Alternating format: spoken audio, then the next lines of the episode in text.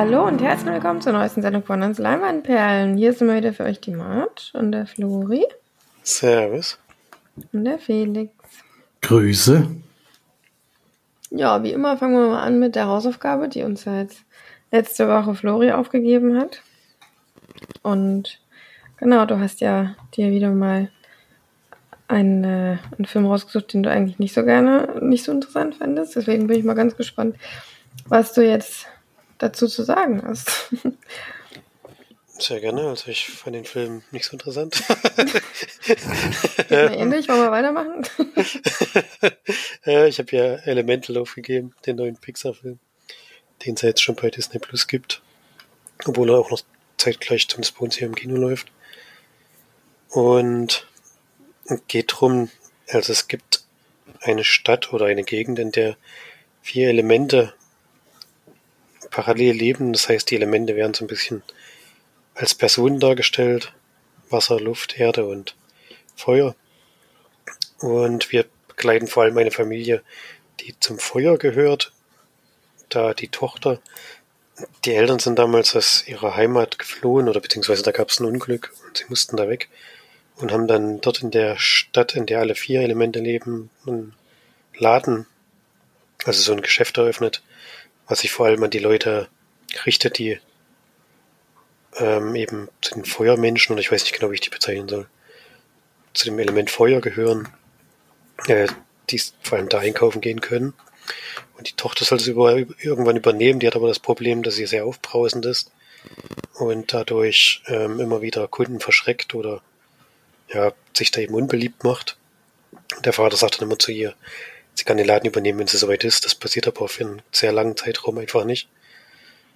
Und dann kommt es dazu, hm, dass in der Wasserleitung des Geschäfts ein Rohr platzt, was für das Element Feuer sehr schlecht ist, weil sie natürlich mit, mit Wasser überhaupt nicht zurechtkommen. Und ein, ja, wie erklärt man das jetzt? ein Aufpasser oder keine Ahnung, was das für ein Typ war, der von der Behörde, der zum Wasserelement gehört, wird da reingespült, lernt dort die Tochter kennen. Ich weiß gar nicht mehr, wie sie hieß, ich muss mal gucken. Sonst kann ich sie immer die Tochter nennen, das nervt mich ein bisschen. Ähm, wisst ihr das zufällig noch? Ember. Ember, danke. Und ähm, die beiden prallen natürlich erstmal aufeinander, weil sie ja total konträre Ansichten haben. Sie versucht dann zu verhindern, dass das Geschäft geschlossen wird, weil dort eben Wasser nichts zu suchen hat. Und weil die Wasserleitung da nicht, ähm, ja, nicht wartungsgerecht ge gebaut wurden oder was weiß ich. Weiß nicht mehr genau, wie es war. Und sie versucht das eben zu verhindern, dass er das Geschäft schließt, schließen lässt. Und dadurch kommen die beiden sich so ein bisschen näher, freunden sich dann an und gehen der Sache nach, wo das Wasser überhaupt herkam, denn das gehört dort eigentlich gar nicht hin in diese Leitungen und versuchen dann zusammen da, wie gesagt, dagegen vorzugehen und ja, dabei kommen sie sich eben, wie gesagt, habe ich jetzt schon eben schon gesagt, so ein bisschen näher und kann man sich dann schon so ein bisschen vorstellen, was für, für eine Richtung sich das entwickelt, ja. Ähm, ich fand den Film leider ein bisschen plump, also das war alles erstens mal sehr vorhersehbar und ähm, sehr mit der Brechstange, also dass der Film aussagen will, das bekommt jedes Kind mit. Das ist, glaube ich, auch die Zielgruppe. Vielleicht ist es auch ein bisschen gemein, wenn man das jetzt aus Sicht des Erwachsenen so ein bisschen runterredet, aber ich finde eben, dass Pixar mal jetzt leider schon vor mehreren Filmen, ist jetzt schon mir länger aufgefallen, dass es nicht mehr so richtig so ist, sich äh, auch zeitgleich an die Erwachsenen gerichtet hat. Das ist bei dem Film überhaupt nicht so, finde ich.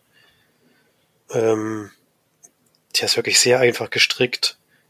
Da ja, passieren eben Dinge, die Kinder vielleicht lustig finden oder da, ja, die finden es bestimmt auch spannend, was da das passiert. Für Erwachsene war das jetzt eigentlich ein Film, der da hingeplätschert ist und da gab es ein paar Sachen, über die ich geschmunzelt habe. Da war noch mehr, da war ein bisschen was Kreatives dabei. Das will ich gar nicht, dem Film gar nicht abreden. Aber mir geht's ja im Hauptaugenmerk um die Story und die war leider sehr generisch und sehr einfach gestrickt und das hat mich schon extrem gestört bei dem Film, ja ähm, sagen, dass Pixar da eine, leider wirklich eine schlechte Entwicklung genommen hat, seit die bei Disney sind. Es fällt mir immer mehr auf. Die, Filme vor der Übernahme hatten eine viel größere Qualität und das nimmt leider immer mehr ab und das da ist der Film für mich jetzt keine Ausnahme. Was ich wirklich sehr schade finde, weil weil die ja wirklich früher Filme gemacht haben, die eigentlich ein Großteil des Publikums immer gefallen haben, ob jetzt Kinder oder Erwachsene. Und das ist inzwischen eigentlich nicht mehr so. Schon ein bisschen traurig, die Entwicklung, finde ich zumindest. Hm. Ja, geht's mir ähnlich. Ich hatte den ja dann gleich am nächsten Tag, glaube ich, geguckt, als du ihn aufgegeben hast. Und hatte ich ja dir dann schon gesagt, dass ich denke, dass das nicht so dein Fall ist. ähm, ich denke, da wird es uns allen ähnlich gehen. Das ist halt wirklich ein Kinderfilm. Und das kann man sich beschreiben. Das ist ein bisschen schade, weil nur weil es ein Kinderfilm ist, heißt es ja nicht, dass es dann nichts für Erwachsene ist. Das ist in dem Fall jetzt aber leider schon so. Ich glaube, wir haben schon genug Kinderfilme oder Jugendfilme gesehen, die das ganze Gegenteil beweisen. Und da finde ich das eben wirklich mittlerweile einfach nur noch so, wir brauchen irgendein Thema. Ach, nehmen wir mal Elementarteilchen oder was auch immer das sein sollte. Elemente und dann machen wir daraus jetzt mal einen Film. Es ist wirklich mittlerweile so, was wäre, wenn Gefühle Gefühle hätten, was wäre, wenn Elemente Gefühle hätten, was wäre, wenn, was ist, also es ist wirklich, geht nur noch darum und irgendwie ist es langsam auch einfach ein bisschen ausgelutscht und eher sehr unkreativ als alles andere. Ja, also mir hat er auch gar nicht, gar gefallen, ne?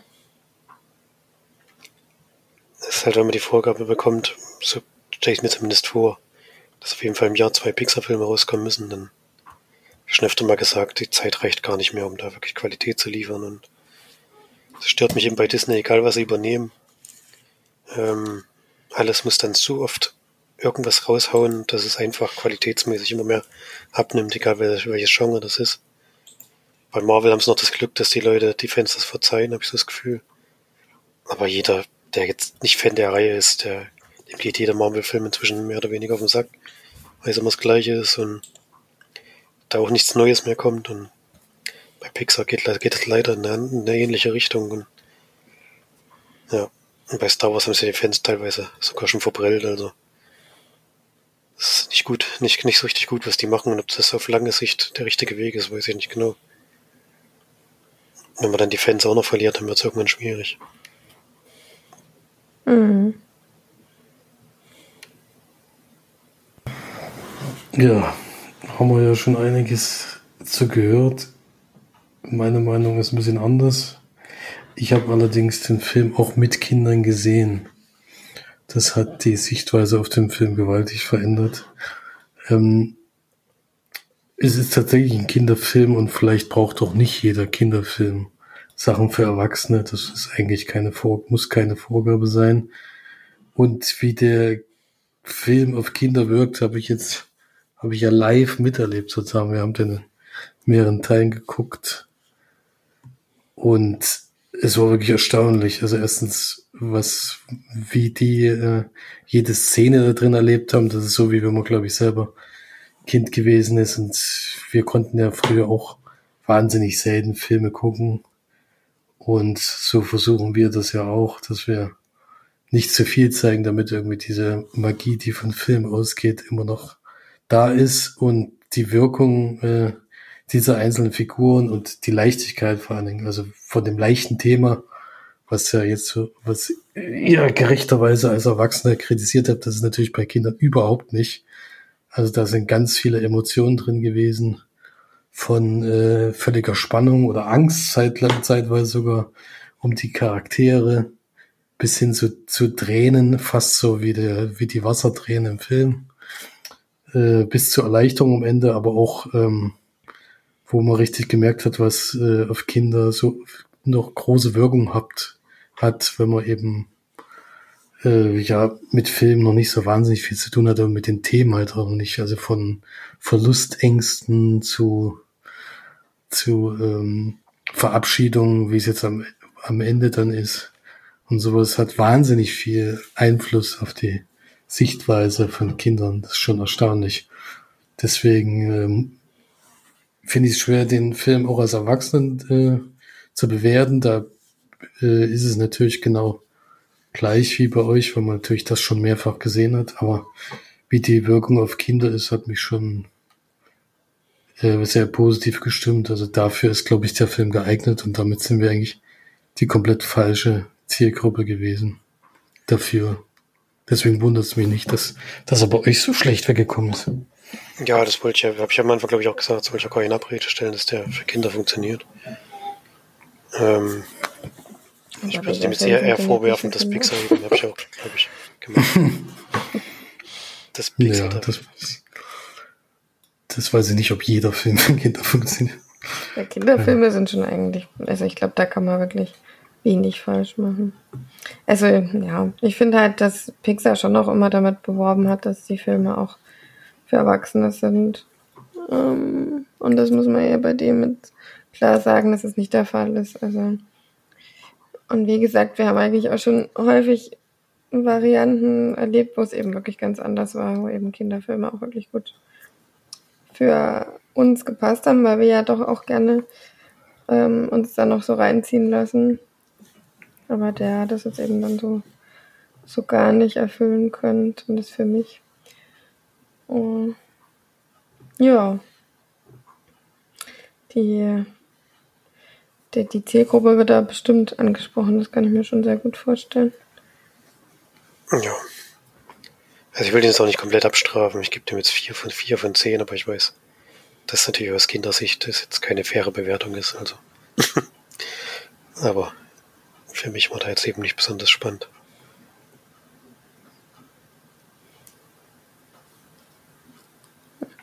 Hm, naja, ich gebe dem 5 von 10. Ja, ich gebe dem 3 von 10. Was haben wir denn für nächste Woche auf? Nächste Woche gibt es ein bisschen Action. Action. Ach so. Vielleicht kann ich, vielleicht kann ich euch damit mehr abholen. Florian kennt den Film, glaube ich, auch schon. Ich habe nur einmal gesehen und zwar da, wo er rausgekommen ist. Der ist nämlich von 2004. Und wo ich ihn gesehen habe, der war das letzte Mal schon in enger Konkurrenz mit der Klient. Ich habe die ganze Zeit hinterher geschwankt, weil ich auf beide Filme Lust hatte zu gucken. Deswegen kommt er jetzt einfach diesmal mit Denzel Washington in der Hauptrolle. Mann unter Feuer. Hätte ich jetzt fast geguckt. Lustig. Mich aber für was anderes entschieden. Dann wird es jetzt Zeit. Ja, der Kit ging, glaube ich, irgendwas um die zwei Stunden, oder? Deswegen Zweieinhalb, ging, glaube ich. Ja. genau, das war der Grund, warum ich da nicht geguckt habe. Aber der ist schon spannend, also. Schon gut. Bin mir auch unsicher, ob ich den nicht vielleicht sogar auch schon geguckt habe. Aber das kann sein, aber wirst du dann bald merken. Vor allem das ultra lustig, also was, nee, ultra lustig nicht, aber das, was ich völlig verrückt finde, dass ich nach einem Film geschaut habe, den ich gucken konnte, in ähm, bei auf Netflix und da gibt's jetzt die Rubrik anderthalb Stunden Krimis oder so, ne? Da habe ich durchgeschaut, habe einen Film angemacht, sehr filmlos. Ich mir so, oh, irgendwie kenne ich die Szenen doch, irgendwas. irgendwie kenne ich den Film. Und dann habe ich tatsächlich bei uns auf der Seite nachgeschaut, habe den Film nachgeguckt auf leinwandperlenpodcast.de und dann stand da, äh, ebenso haben wir Schimmer Lake besprochen, den uns March wärmstens empfohlen hat. Und ich habe einfach komplett vergessen. Das ist echt, ich weiß nicht mehr echt, was ist eigentlich bei mir los. Aber ich fand auf jeden Fall den Anfang schon wieder sehr gut. so. Aber dann habe ich ihn doch nicht weitergeschaut. Aber was für ein, was für ein Gehirn habe ich eigentlich? Also es ist wirklich. Ja gut, bei Filmen, die man schon lange nicht gesehen hat, kann man schon mal durcheinander kommen. Das war 245 oder so. Das ist, ja gut, doch, das ist schon lange her. Das ist schon lange her. Vier Jahre. Was? So. Oder nee, zwei Jahre. Zweieinhalb Jahre. Ja, da kann man sich eigentlich schon mal merken, vor allem wenn man es selber noch gut gefunden hat. Das ist schon. Ich habe diese eine Szene, weiß nicht, ob ich mich noch dran erinnere, das ist dieser Film, der rückwärts erzählt wird mit diesem Kopf, der versucht hat, den Mord aufzuklären.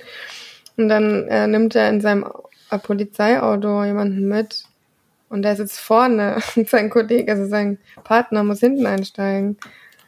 Da habe ich dann noch dran erinnert, weil dann eine übelst krasse Diskussion losgeht und der Typ mhm. dann auch versucht, also der, bevor er einsteigt, geht er nochmal in das Auto und macht so, so schreit übelst laut, weil er keinen Bock hat, hinten einzusteigen. Ja. Also das, das war die Szene, an die ich mich dann erinnert habe. Naja, egal. Timberlake können wir vielleicht noch mal gucken. Ja, da ihr aber im Kino wart, will ich gar nicht irgendwie jetzt dazwischen grätschen, sondern euch äh, dieses Mikrofon reichen, metaphorisch. Aber ähm, ihr habt ja zusammen vor allem auch ein Filmchen geschaut. Ja, Quatsch, stimmt ja gar nicht. Felix war ja dann doch alleine. Ihr wolltet zusammen eventuell einen Film gucken. Das hat ja dann doch nicht so geklappt. Aber ja, ich bin. Ich habe ja schon ein bisschen was gehört, deswegen erzähle mal. Ja, ich habe einen Film geschaut, der tatsächlich auch die Woche angelaufen ist. Nämlich äh, The Creator.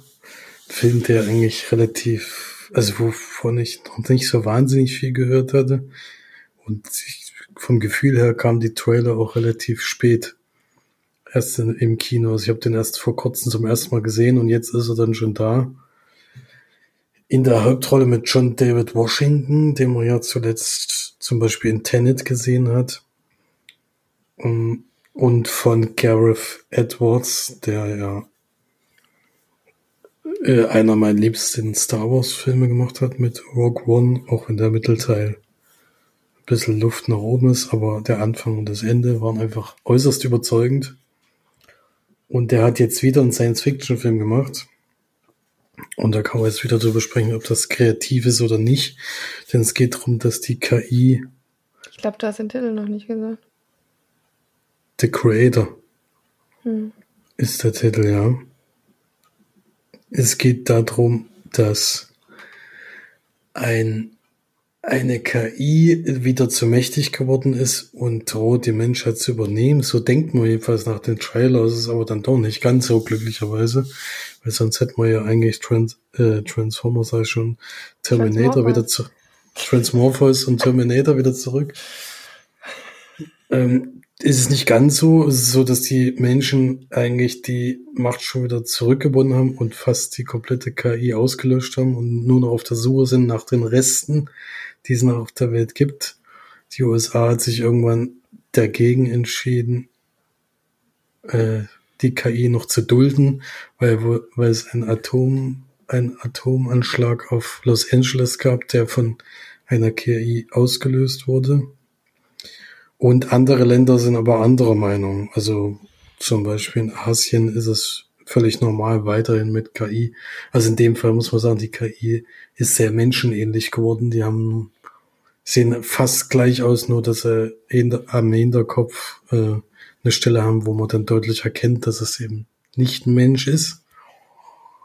Und die Menschen versuchen jetzt so die letzten noch auszulöschen und die KI soll wohl eine Waffe gerade bauen, die nochmal zurückschlagen soll. Und das soll eine Truppe von Leuten verhindern, bei dem auch der Joshua dabei ist.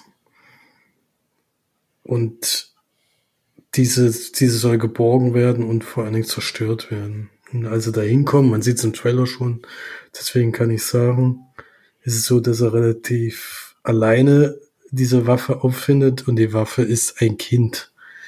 Ein Kind, aber in KI-Form. Das hat es vorher noch nicht gegeben. Und daran wurde sehr lange geforscht und das hat besondere Fähigkeiten.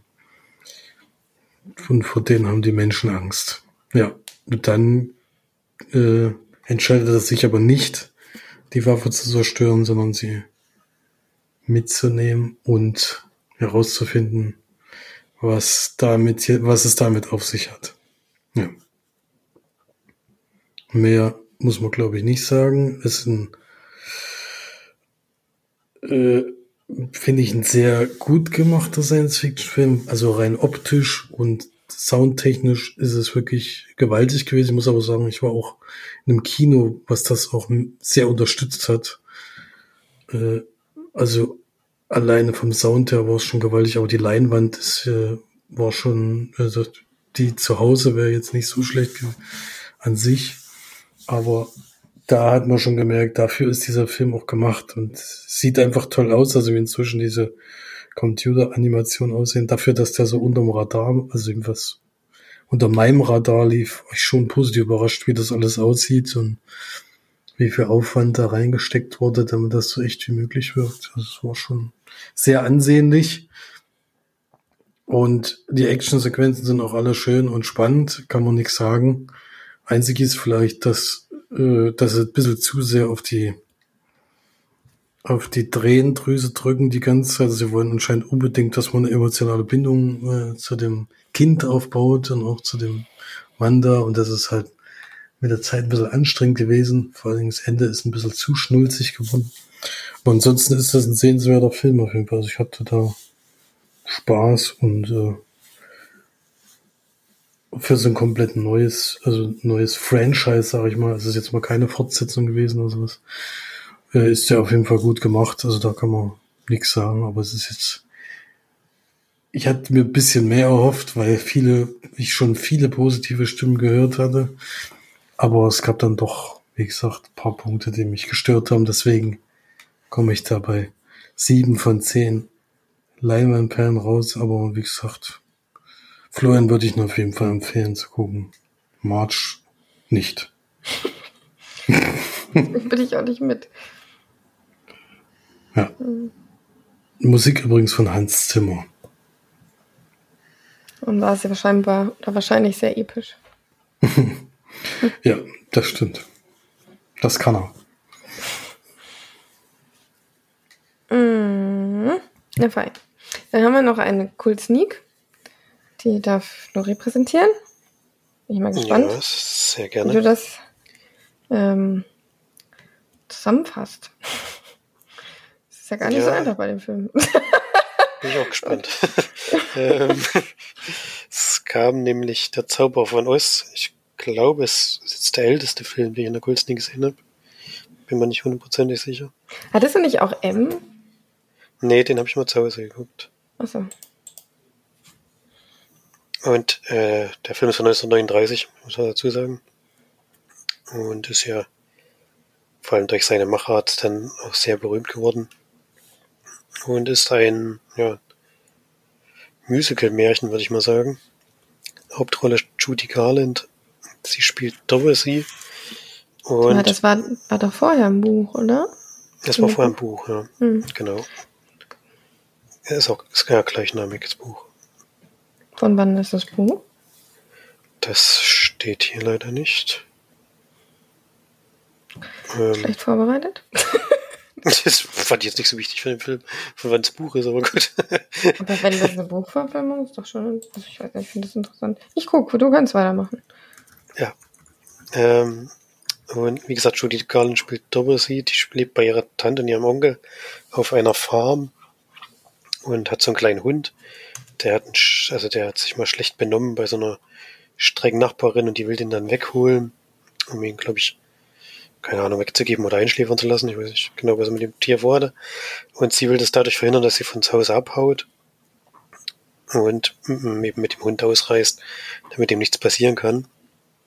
Ähm, wählt sich dann aber unterwegs anders, kommt zurück und in der Zeit gibt es einen großen Wirbelsturm in der Gegend.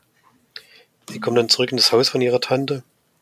Genau in dem Moment, in dem der Wirbelsturm das Haus erfasst und mitnimmt und dann im in der Fantasiewelt oder in der, ja, in der Zauberwelt von Oz eben kommt das Haus wieder zum Stehen.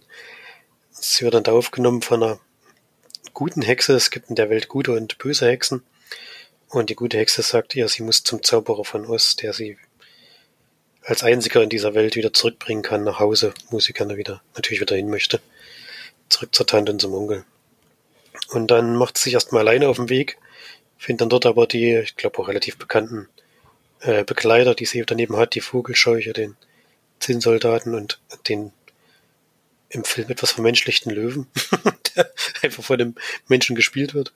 Ähm, und die Vierergruppe äh, immer ist dann eben auf so einer kleinen Abenteuerreise zum Zauberer und muss dann dort auch versuchen, den davon zu überzeugen, dass er überhaupt sie anhört und sie dann wieder zurückbringen kann, beziehungsweise die Wünsche erfüllen kann, die alle anderen drei Personen auch haben an, an diesen Zauberer. Ja, das ist so die Grundstory. Ich sage, das ist ein Musical, ich wusste gar nicht, dass in dem Film so viel gesungen wird, aber äh, es sind doch sehr viele ähm, Liedpassagen drin auf jeden Fall. Das ist jetzt nicht so meins. Aber schlecht bei, bei einem aber, Ja, aber es, ja, es war ein bisschen befremdlich, weil eben alles natürlich ähm, synchronisiert war, bis auf die Lieder. Und dann waren es natürlich ganz andere Stimmen. Das war schon ein bisschen, bisschen seltsam teilweise, aber das ging wahrscheinlich damals nicht viel besser oder anders. Oder die, die deutschen Sprecher konnten eben nicht so gut singen, das kann natürlich auch sein. Aber es ist sowieso extrem schwer, den Film zu bewerten. Ich glaube, ich gebe ihm auch keine Punkte, weil das ist ja völlig aus der Zeit. Der Film ist über 80 Jahre alt. Das ist mit heutigen Maßstäben in keinster Weise zu vergleichen. Also in dieser in dieser Zaubererwelt, das Berühmte an dem Film ist ja, dass er am Anfang in Schwarz-Weiß spielt und sobald sie nach Ost kommt, ist alles bunt. Und wenn er wieder zurückkommt, ist wieder alles in Schwarz-Weiß. Habe ich ein bisschen gespoilert, dass er zurückkommt. Aber ich kommt zurück? kann man sich vielleicht denken. Und ähm, das in der Märchenwelt ist alles gemalt. Das sind alles bloß irgendwelche Papp-Hintergründe, die eben gemalt sind, was ein Riesenaufwand gewesen sein muss, weil es schon einige Drehorte sind und viele, viele äh, Bilder, auch wenn sie unterwegs sind. Also es muss schon ein enormer Aufwand gewesen sein, das hinzustellen. So ein bisschen wie heutzutage beim Stop-Motion-Film, das macht glaube ich, auch immer noch so viel Arbeit fast. Und manche äh, Effekte fand ich gar nicht so schlecht. Man sieht natürlich, wie sie gemacht sind. Das ist auch witzig, wenn man einfach einfach zugucken kann, wie sie das gedreht haben. Das ist natürlich heutzutage bei vielen Filmen nicht mehr möglich. Da weiß nicht mehr, mehr ob es CGI oder echt ist. Und damals konntest du halt genauso zugucken, wie sie da das Haus durch die Luft gewirbelt haben oder keine Ahnung, irgendwelche äh, Blitze dann dagegen drum äh, gehen lassen, wenn da die Hexe kommt und so. Und hat auch so seine Schattenseiten, wie ich eben gelesen habe. Ich will das gar nicht alles vorlesen. Was, also dieser Film war so ein bisschen ja, nicht so gesund für alle Beteiligten. das ist, ja, auch, auch weil es wahrscheinlich teilweise, ich kann ja mal eine Passage vorlesen, weil es teilweise nicht besser wussten. Hoffentlich finde ich es jetzt wieder. Ah, mir ist jetzt da wieder was versprochen. Mhm. Ähm, wo stand es denn jetzt? Schon peinlich jetzt. Ja, ich hätte mal draufbleiben sollen, da wo das stand. Hier sind so viele Texte, deswegen. Ach so, auch andere Schauspieler waren während der Dreharbeiten ernsthaften gesundheitlichen Gefahren ausgesetzt. So musste die Hexe ein toxisches Kupfer-Make-up tragen und erlitt ferner beim Stunt schwer, schwerste Verbrennungen. Der Blechmann erhielt ein Make-up aus Basis von Aluminiumpulver, worauf er allergisch reagierte. Ähm, die Aluminiumpartikel atmete der Schauspieler zusätzlich ein, was ihm lebenslange Atembeschwerden brachte. Auch bestand das Kostüm der Vogelscheuche zum Teil aus Asbest um den Szenen mit Feuerseilen zu vermeiden.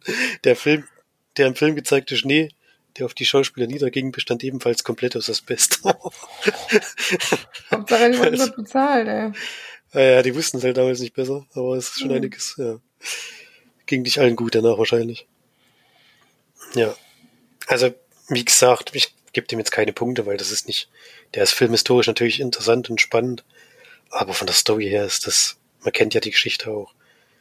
Und es ist auch ein bisschen schleppend erzählt und ein bisschen langsam erzählt, aber das ist ja auch der, der Zeit und den Umständen geschuldet, was sie überhaupt machen konnten. Und so eine Fantasiewelt zu erschaffen in, mit den Möglichkeiten, die die hatten, ist sowieso schon beeindruckend. Deswegen, ähm, aus heutigen Maßstäben ist gar nichts zu bewerten, was sie damals geschafft haben. Und ja, ich fand den jetzt wirklich, ich habe den, glaube ich, das erste Mal gesehen. Denke ich zumindest. Ich denke, dass ich das Buch kenne, weil ich, wie gesagt, die Geschichte kannte, aber vielleicht auch irgendwie mal gehört habe oder nebenbei aufgeschnappt. Das weiß ich jetzt nicht. Aber ich glaube, den Film habe ich das erste Mal gesehen. Und ich gucke natürlich nicht nochmal, weil es jetzt auch nicht mein Genre ist. Aber ich finde es jetzt schön, dass ich den mal gesehen habe und da kann man wieder so einen Haken hinter so einen, so einen Film machen, den man eigentlich mal gesehen haben sollte, wenn man sich für das Metier interessiert. Ja. Also es würde mich wundern, wenn du das Buch nicht kennst, weil ich weiß, dass das Mutti uns immer vorgelesen hat. Ich weiß nicht. Ja, ich denke auch, dass ich das Buch kenne, aber hm. das ist ja dann bei mir wahrscheinlich auch, also gut über 30 Jahre her. Deswegen habe ich da natürlich jetzt keine großen Erinnerungen mehr dran. Hm. Ich weiß das noch genau. Hm. Ja, also das Buch ist übrigens von 1900. Kann sich gut meinen. Ich glaube, ich habe den Film schon geguckt. Der gab es, glaube ich, mal auf Disney Plus. Es kann auch sein, dass es noch gibt, das weiß ich jetzt nicht. Hab ich nicht recherchiert, mhm. ehrlich gesagt. Hm. Naja, macht ja nichts. Okay, ich habe jetzt noch keinen Film weiter besprochen, denn ich habe weder Kino noch Sneak äh, ge mir gegönnt. Aber dafür habe ich mir mal eine kleine Einstimmung auf der kommende ähm, nordischen Filmtage gegönnt. Und zwar habe ich auf Netflix eineinhalb Tage geschaut. Habt davon schon mal jemand von euch gehört? Was gehört von? Wahrscheinlich nicht. Ich glaube nicht, ne. Nee.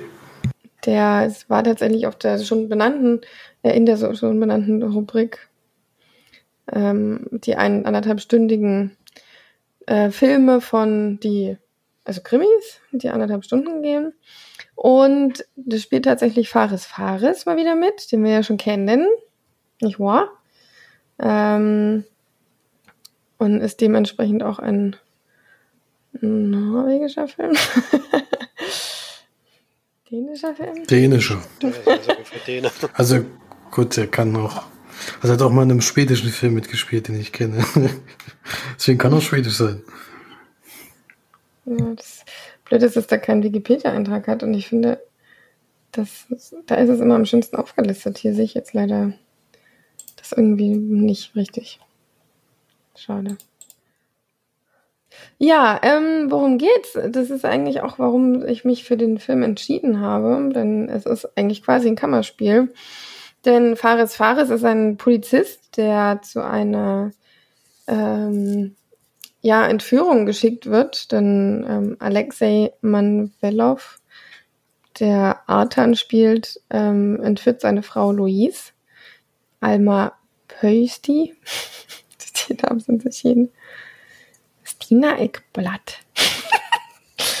ähm, und Luis und Artan werden dann quasi von Fares Fares, der übrigens keinen Namen hat, sondern nur ein Polizist ist, ähm, in einem Auto umhergefahren. Denn ähm, Artan möchte, dass seine Frau ähm, und sein Kind zusammen mit ihm oder eigentlich möchte, jetzt habe ich so verstanden, dass seine Frau ihn zu seinem Kind führt, zu seiner Tochter, und ähm, er dann mit dem Kind davon huscht. Allerdings entscheidet er sich dann irgendwann, dass er doch eigentlich mit seiner Frau wieder zusammen sein will.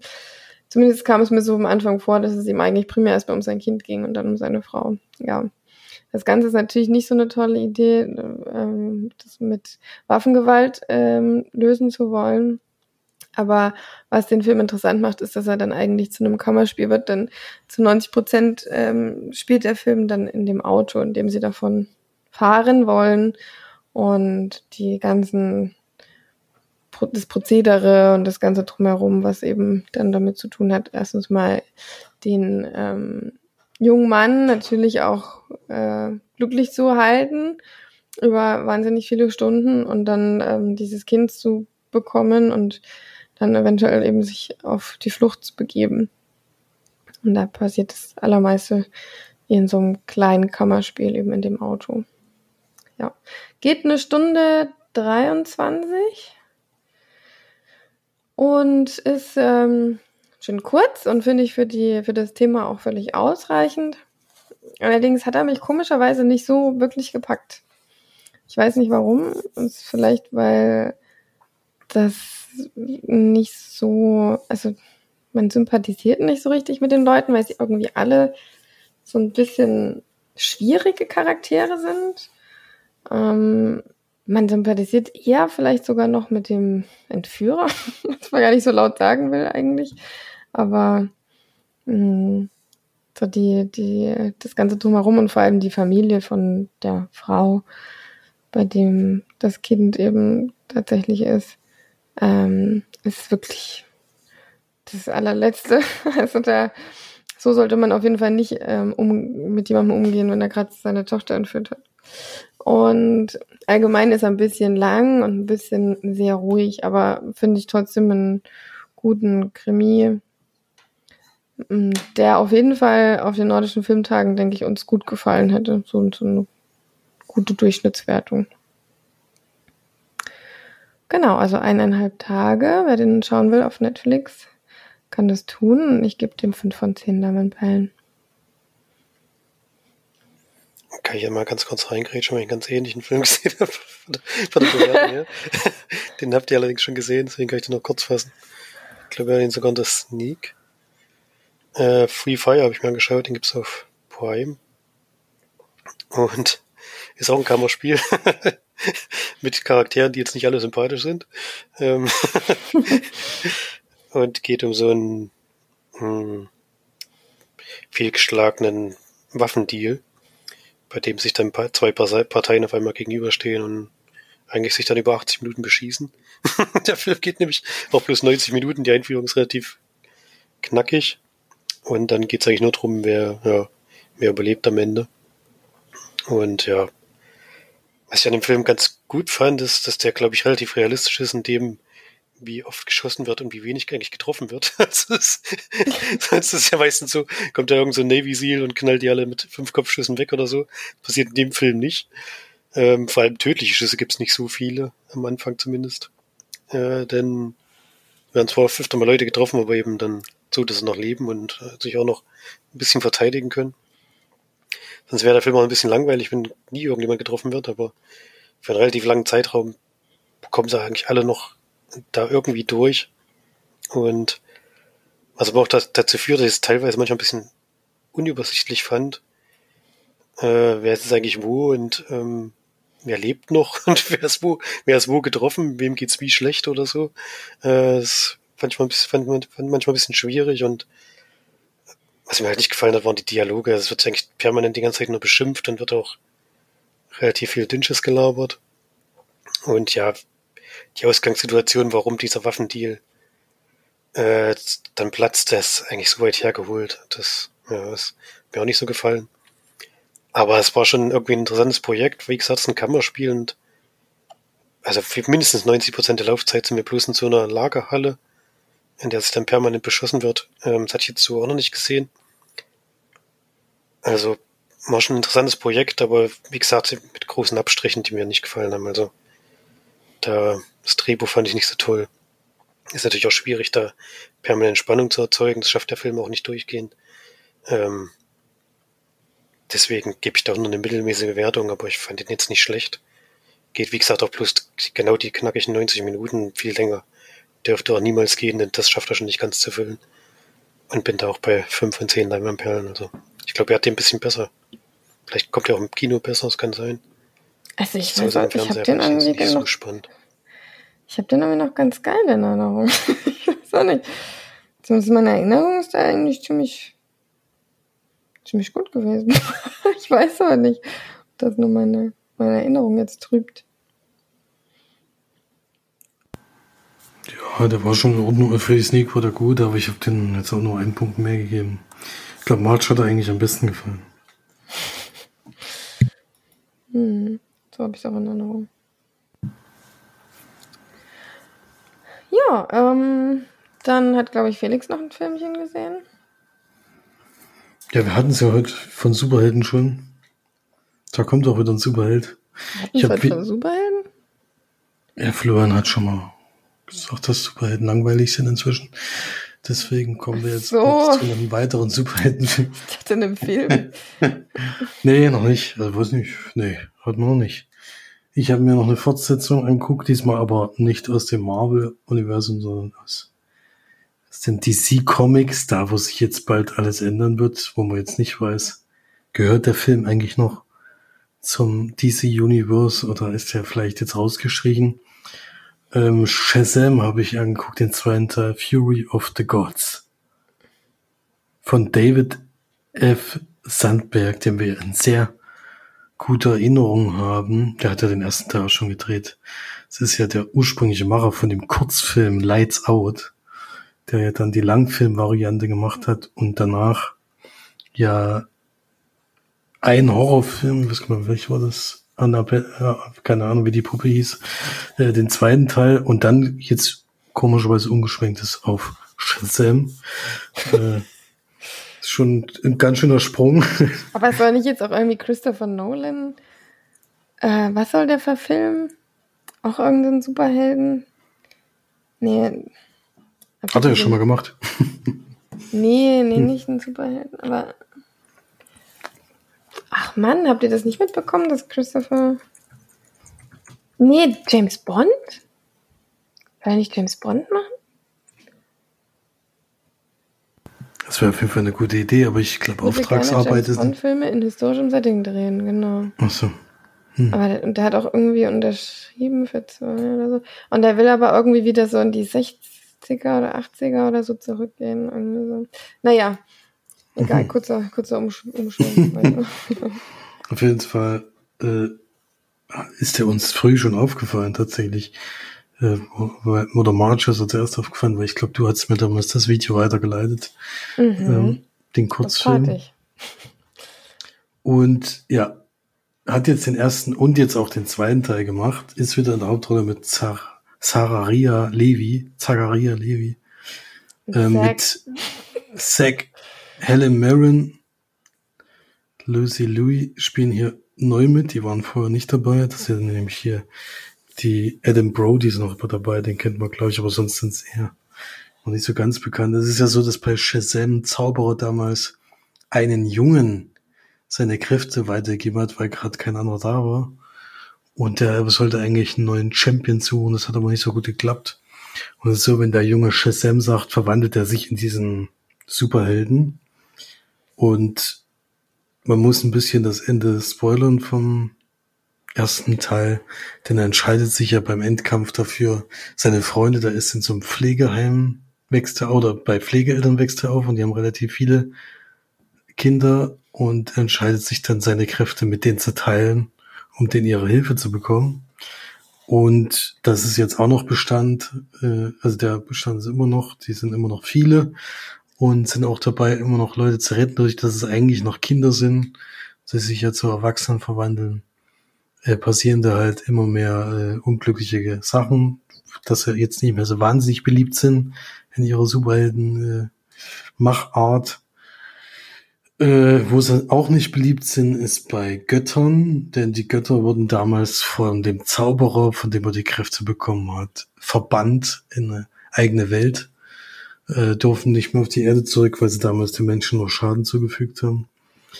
Die sind natürlich nicht so begeistert davon und es ist so, dass der Shazam im, am Ende des letzten Films von dem Bösewichten großen Zauberstab erhalten hat oder zurückerhalten hat und den hat er zerbrochen und durch das Zerbrechen des Stabs des Zauberers ist diese Verbannung aufgehoben. Und jetzt kommen die Götter zurück auf die Erde und die haben, sind nicht so gut auf die Menschen zu besprechen. Und deswegen Warum hat er den zerbrochen? Damit der Bösewicht, der wusste das ja nicht, dass da was da noch dran hängt. Und er wollte nicht, dass der Bösewicht diesen Zauberstab wieder bekommt. Deswegen hat er den zerbrochen. Ja. Jetzt sind die Götter wieder da. Jetzt gibt's auf die Mütze von allen Seiten und da heißt es natürlich wieder zusammenzuarbeiten und das möglichst zu verhindern, das Ganze. Ja. Ist äh, von den neueren Filmen auch äh, finanziell wohl ein Flop gewesen. Äh, und er leidet auch darunter unter den eigentlich unter allen Superheldenfilmen, die im gleichen Universum spielen. Weil irgendwie wundert es mich immer wieder, wenn die Götter auf die Erde kommen und eigentlich alles zerstören wollen. Äh, sitzt Superman zu Hause und ist dem egal oder also es ist immer wieder erstaunlich, die lassen die einfach da sitzen und fertig, ist mir doch egal. Und es gibt ja noch ein paar andere Superhelden im DC-Universum, die wir jetzt gesehen haben und ich finde auch durch diese Gruppierung, die da jetzt zusammenkommt, sind da relativ viele Kräfte wieder im Spiel, die es eigentlich schon gibt, so dass es eigentlich, also ich weiß nicht, wie es in den Comics damals war, aber es war relativ unspektakulär, was die alle konnten. Und ja, es ist, ist ein netter Superhelden-Actionfilm, aber ich habe schon gemerkt, warum, warum es nicht so richtig funktioniert hat als Kinofilm und auch zu Hause nicht. Und das, man kann nur hoffen, dass sich das jetzt ändert mit dem, mit dem Wechsel an der Führungsposition. Sie haben ja jetzt einen sehr fähigen Mann dazugeholt, da kann man hoffen, dass die nächsten DC-Filme besser werden. Ich glaube, Shazam 3, wie im Abspann angedeutet wird, äh, wird nicht zustande kommen. Und ich glaube, das wäre jetzt auch nicht so dramatisch. Deswegen gebe ich da vier von zehn Leinwandperlen. Was denn für einen fähigen Mann? Du weißt nicht, welcher fähige Mann das ist?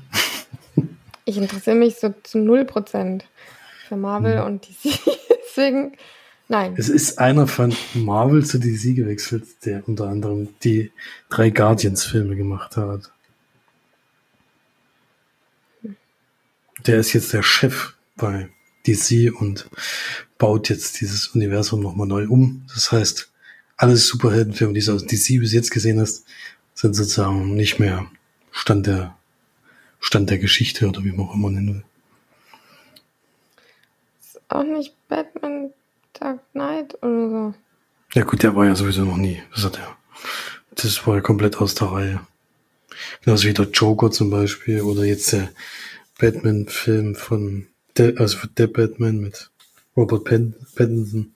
Das sind so eigene Filme, die soll es auch weiterhin geben, die so außer der Reihe sind. Aber es soll jetzt wieder zusammenhängendes Universum werden, wie eben bei Marvel und das eben, ja, über Jahre. Deswegen werden wir weiterhin mit äh, Superheldenfilmen versorgt. Muss man sich keine Angst, muss man keine Angst haben. Das finde ich aber schön. Ah ja, für dich ist es ja wirklich schön, denn du guckst sie ja dann doch gerne. Ja, also ich gucke sie schon an, aber inzwischen eher zu Hause als im Kino, muss ich sagen. Hm. Also jetzt kommt ja bald wieder einer. Da bin ich auch noch nicht so ganz überzeugt, ob das was wird, aber ich lasse mich überraschen. Hm. Tu das. Okay, ich habe äh, noch ein Filmchen, der ein bisschen in diese ganze Reihe passt, den wir jetzt, die wir jetzt aufgemacht haben. Und zwar habe ich ebenso aus der Rubrik anderthalbstündige Krimis mir den Film Yara rausgesucht, anderthalb Stunden, eine Stunde 36 von 2021. Und Yara ist ein, ich sag mal, Ermittlungskrimi, äh, denn die 13-jährige Yara wird nach dem Sportunterricht vermisst und ganz Borgamo in Italien äh, ist aufgebracht oder in Aufruhr und versucht, dieses äh, Mädchen zu finden. Mm, das Ganze ist tatsächlich eine wahre Geschichte. Ähm, ich, ich konnte mich sogar so vage an solche Berichte erinnern, und ich weiß auch nicht, ob es euch da vielleicht auch so ging, weil es doch wirklich eine sehr große ähm, Ermittlungsarbeit gegeben hat, unter anderem von Letizia Rugari, weiß nicht, wie man die ähm, richtig auf Italienisch ausspricht, die, ähm, ins, ich glaube, das war sogar eine Staatsanwältin. Ich weiß nicht, wie das System da unten funktioniert. Sie hat auf jeden Fall die Ermittlungen geführt und ähm, die hat ähm, da es in Italien verboten ist, scheinbar mh, DNA und eben Daten der, der, des Erbguts ähm, zu speichern, beziehungsweise von Kriminellen zu nehmen, nicht jetzt wie in Amerika. Ich weiß nicht, wie es hier in Deutschland ist. Es ist ja, glaube ich, mit DNA so, dass wenn du die DNA hast, dass du das dann durch eine Datenbank äh, jagen kannst und dann zumindest schon bestehende ähm, Daten dann eben damit abgleichen kannst. Das ist in Italien wohl nicht erlaubt, dass da eben mit dem Datenschutz doch irgendwie nochmal sehr konkreter ist. Mm, und sie hat dann quasi bewirkt, dass ähm, Leute sich freiwillig melden, um ihre, also die, die Menschen, die in Borgamo, Borgamo, äh, nee, Bergamo, Bergamo, ne? Berg, ist in Italien? Bergamo, ja, ist richtig. Bergamo, genau. Ähm, die, die sich dann da eben testen lassen und man, da man nämlich DNA gefunden hat auf der, also es gab eine Spur von DNA und ähm, dadurch kommen sie dann so langsam Schritt für Schritt über wirklich eine sehr lange Zeit ähm, auf die Spur des Täters. Und das macht das natürlich dann doch wirklich auch sehr interessant, weil das ähm, eine sehr außergewöhnliche und sehr kostenintensive Geschichte ist, ähm, die eben so noch nie umgesetzt wurde. Ah, ja. Dadurch, dass das Ganze natürlich auf einer wahren Begebenheit beruht, ist es sehr viel spannender. Man muss aber sagen, es ist leider von der Machart und von den Charakteren, ich sag mal schon fast Tatort ähnlich. Um, auch so die Beleuchtung oder Ausleuchtung. Es sieht sehr nach so Film, Krimi, äh, äh Fernsehkrimi aus. Und nicht wie äh, groß, ähm, ja, groß investiert da rein. Er war bei IMDb mit 6,3 bewertet, deswegen hatte ich ihn dann auch angeschaut, weil ich dachte, ja, das für einen Krimi eigentlich gar nicht so verkehrt. Mm. Und fand dann eben auch die Geschichte an sich wirklich sehr interessant. Aber alles in allem ist es kein besonders guter Krimi. Nur für die, diese Ermittlungsarbeit und so weiter ist es dann doch wirklich auch spannend. Und ist natürlich auch gut, dass sie so im Gedächtnis bleibt. Bei dieser Art und Weise man das eben nicht unbedingt vergisst. Genau. Ja. Das Blöde, was ich, was den Film wirklich ein bisschen schwierig macht, ist, dass ich zumindest auch mit der Hauptfigur nicht so richtig sympathisieren konnte. Sie ist eben so diese taffe äh, Frau, die sich da durch gegen alle Männer ähm, ja, ein bisschen profilieren muss und die eben so ein bisschen, also boxt auch und es zeigt keine Gefühle und also zumindest wenn dann eher hysterische und das fand ich dann immer so ein bisschen, naja, mir nicht ganz so gefallen. Ja, aber ansonsten ist der Film eigentlich ganz solide und ich würde ihm auch so 5 von 10 Lemon geben. Yara auf Netflix.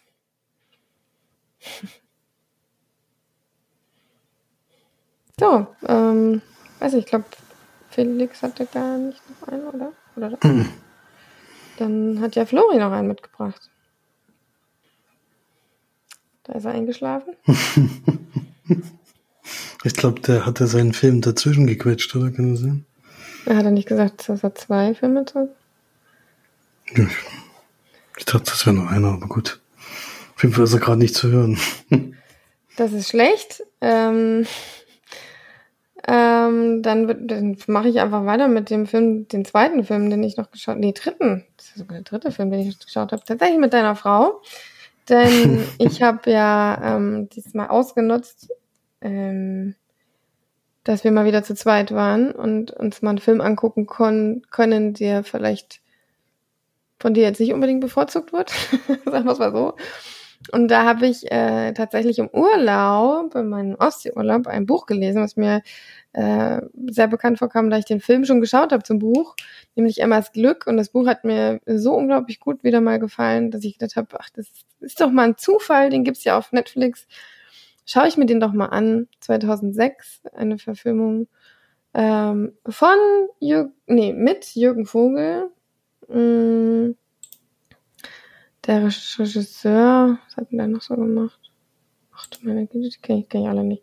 Also, scheinbar ist immer das Glück einer seiner ersten Filme. Ähm, Jördis Triebel spielt noch mit. Der spielt nämlich Eva, Emma. Und ja, ich glaube, die anderen kennt man gar nicht so. Das sind die beiden, die man, die man kennt. Und grob geht es in der Geschichte darum, dass ähm, Emma einen Hof besitzt, wo sie Schweine züchtet, die sie auf sehr ruhige und äh, ja, ich sag mal, nicht ganz so schlimme Art und Weise zu Wurst verarbeitet. Und Jürgen Vogel ist ein schon fast, ich würde mal sagen, autistischer oder sehr, sehr ordnungszwanghafter ähm, Kerl, der eine ganz schlimme Diagnose bekommt, nämlich dass er nur noch ein paar Monate oder Wochen zu leben hat, dann ähm, seinen Freund beklaut und mit dem Geld abhaut und einen Unfall hat und dann auf äh, Emmas ähm, Bauernhof landet und sich dort dann versteckt. Und dann äh, entsteht zwischen den beiden eine kleine Liebesgeschichte.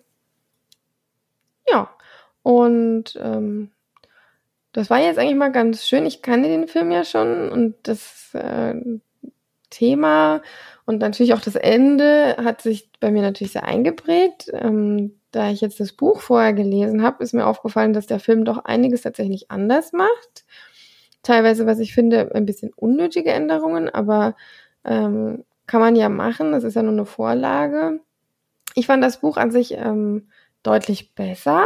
Was ich aber tatsächlich sagen muss, ist, dass mir das Ende des Films besser gefallen hat als das Ende des Buches. Also da ist es doch sehr viel anrührender und sehr viel ähm, realistischer, sage ich mal, als das, wie es jetzt im Buch endet. Ähm, also das Ende, Ende. Das Ende, was passiert natürlich in beiden Fällen gleich, aber das so, wie, wie es dann wirklich endet, ist es, finde ich, im, im Film viel schöner ähm, aufgegriffen. Ja. Also im allem trotzdem finde ich ein sehr schöner Film und sehr schön gemacht, mit sehr liebevollen Charakteren und lustig teilweise auch. Und ähm, ich würde das Buch trotzdem jedem mehr empfehlen als den Film, aber ich finde, man kann ja mal das Buch lesen und dann den Film gucken, das dann abgleichen. Und Jürgen Vogel ist da ja natürlich auch ein Charakter, den man sich auch gerne mal anschaut. Und deswegen gebe ich dem Film sieben von zehn Lavandperlen. Mir gut gefallen. Aber wie gesagt, ich fand jetzt doch das Buch ein bisschen besser. So, ist Flori mittlerweile aufgewacht? Ich glaube, er hört uns nicht mehr. Ach so. Naja, gut, dann tun wir mal so, als wäre Flori noch dabei. Hey! Ähm, oder ist er noch dabei, noch nicht physisch, oder also zu hören. Und würde ich sagen, oder wolltest du noch was zu Emmas Glück sagen? Du hast ihn ja damals auch gesehen. Damals gesehen und jetzt nochmal das Ende gesehen. also letzten paar Minuten nur. Ja, ist ein trauriger Film auf jeden Fall. Traurig, aber sehr anrührend, muss man sagen. Es geht sehr ans Herz. Das Buch auch. Das Buch noch ein bisschen mehr. ja, und es ist vor allem ein kurzes Buch. Also ich glaube 187 Seiten oder so. Das war, das kann man wirklich schön weglesen. Sehr einfach und schön zu lesen. Würde ich mal wirklich sehr empfehlen. Das Buch würde ich jetzt wirklich mal sehr empfehlen. auch wenn wir hier kein Buchpodcast sind, aber das kann man auch mal machen. Wenn man ein Buch hat, was man sehr empfehlen kann, dann kann man das auch mal sehr empfehlen. Genau. Finde ich auch. Gut, dann würde ich sagen, pack mal's, pack mal zusammen und hören uns nächste Woche wieder. Bleibt schön gesund, geht fleißig ins Kino und bis dahin. Tschüss. Tschüss.